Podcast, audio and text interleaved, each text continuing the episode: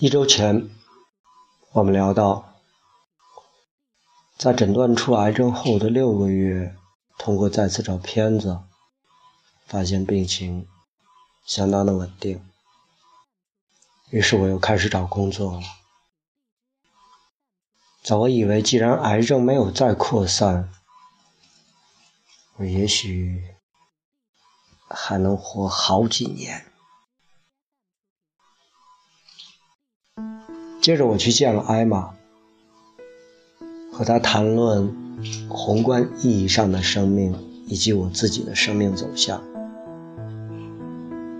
我说起了来自美国历史学家、小说家，代表作以第三人称写的自传《亨利·亚当斯的教育》，并因此获得普利策奖的亨利·亚当斯。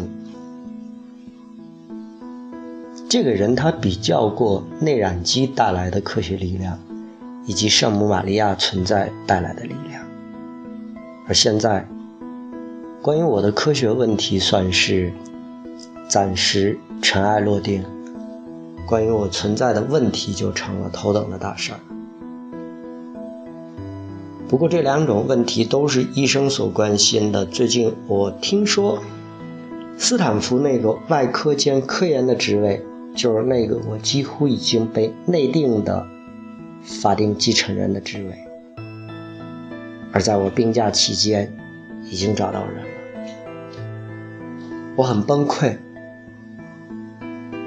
当然我把这些跟艾玛倾诉了。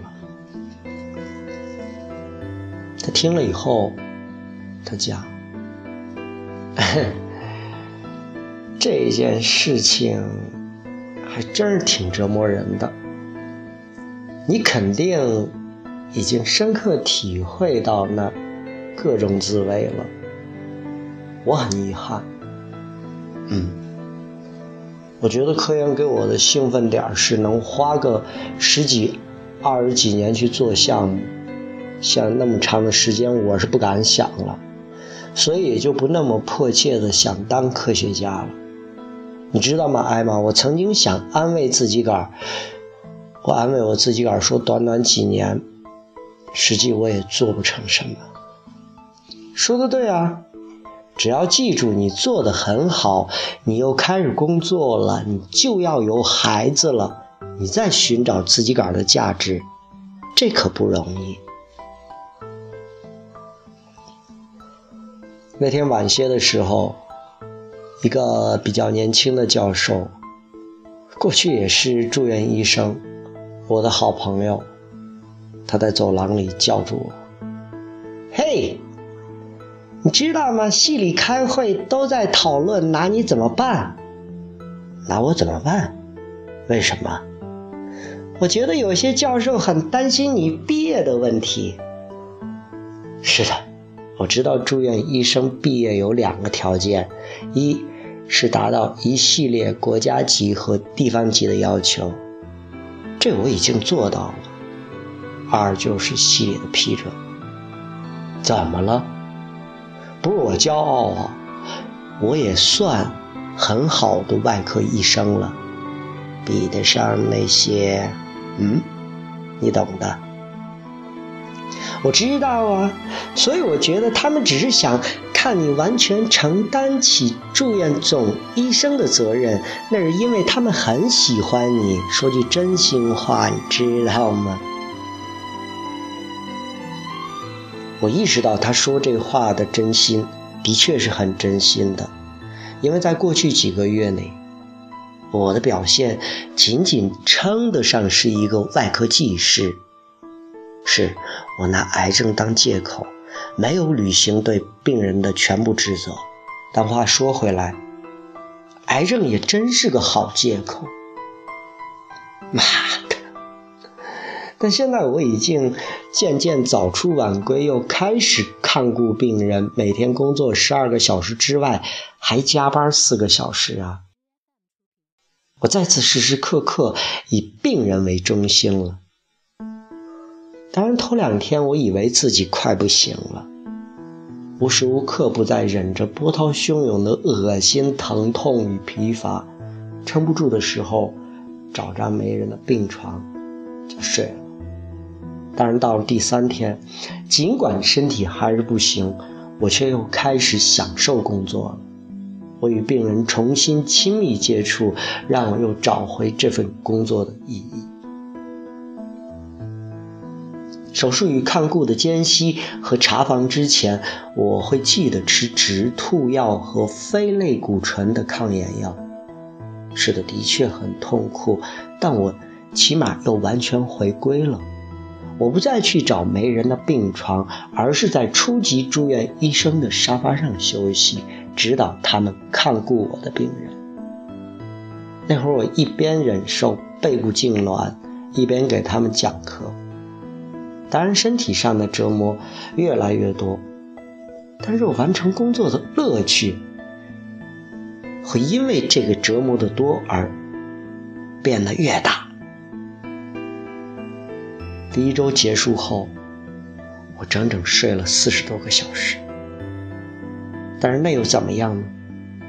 我起码已经是那个威风凛凛发号施令的人嗨，老大，我说，我刚刚在看明天的病例，第一个病例预备从大脑两半球之间动手术，但我觉得经过颅顶骨从皮质入刀会安全很多。也容易很多，是吗？我看看片子啊，嗯，你说的对，你能改一下方案吗？第二天，我又跟他讲：“嘿，先生，我是保罗，刚刚在重症监护室见了 F 先生和他的家属，我觉得明天应该给他做个融合手术。”我现在预约可以吗？对，您什么时候有空？而且我告诉你们，在手术室里，我也重新变得雷厉风行。霍儿，呼一下 S 医生好吗？他进来之前，我这儿就可以结束了。哦，我打电话了，他说你肯定不可能做完。后来主治医生是跑着来的，上气不接下气。刷手消毒后，他透过显微镜看着手术的地方。我跟他讲，我稍微切了个锐角，避开了静脉斗，但整个肿瘤都切除了。什么什么什么什么？你避开了静脉斗？是的，先生。你整个一次切除的？是的，先生。就在台子上摆着呢。你可以看看，看上去不错，真的很不错。你什么时候变得这么快了？不好意思，我没有能早点到。没关系，一个人，对一个人，一旦遭遇顽疾，最需要小心的是价值观的不断变化。你努力思考自己到底看重些什么，答案也会接踵而至。那感觉就像信用卡被人拿走了，我不得不学会讨价还价。你可能本来已经下定决心，自己宝贵的时间要投入到神经外科的工作中，但两个月以后，你的想法又会有所改变。再过两个月，你可能就想去吹吹萨克斯，然后每天去教堂，全心全意的去敬拜上帝。死亡也许只是一生一次的短暂事件，但与绝症共存，则是的一个长期的过程。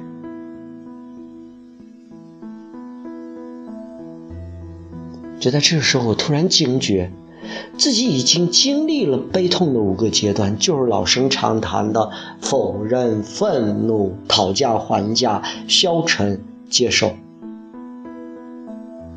但我好像完全是反着过来的。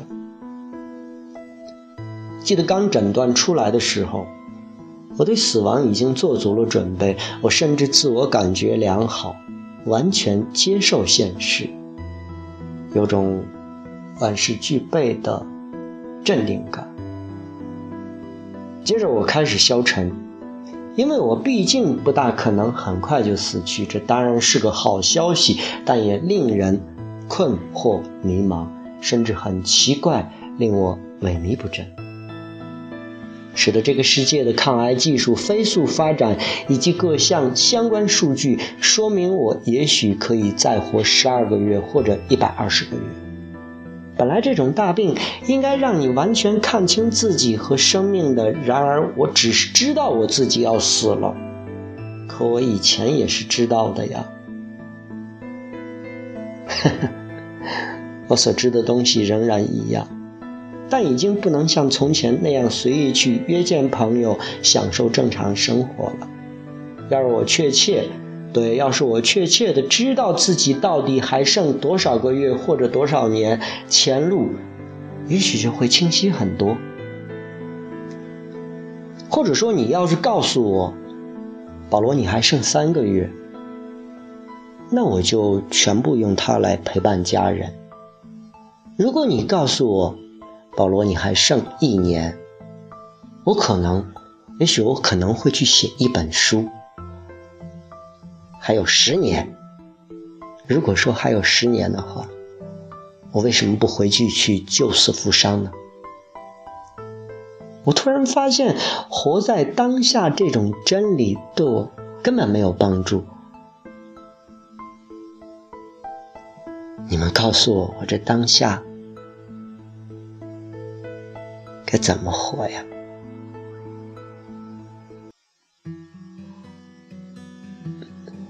接着，在某个时刻，我又开始讨价还价。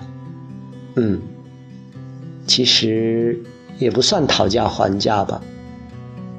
我心里默默的说：“上帝啊，我读了《月伯记》，不能完全理解。”但如果这是测试我信仰的方式，那你应该已经看到我的信仰很弱。可能你在熏牛肉三明治上留点那种辣芥末，也能测试我的信仰呢。真的不用这么大费周章的来，来个核爆炸吧。真的。讨价还价之后，怒气就一阵阵的涌上心头。他妈的，我这小半辈子都在努力奋斗，已经到了这份儿上了，居然得了癌症。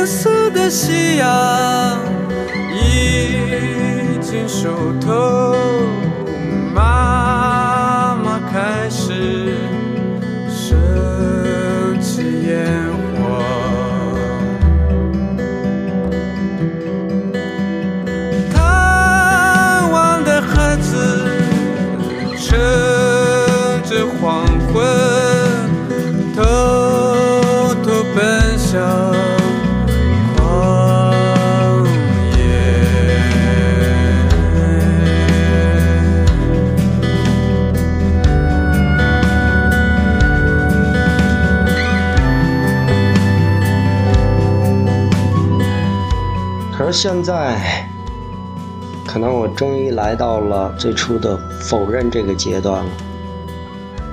也许是完全的否认，也许在缺乏任何定论的情况下，我们应该假设自己能活很久。可能吧，可能这就是我前进的唯一办法。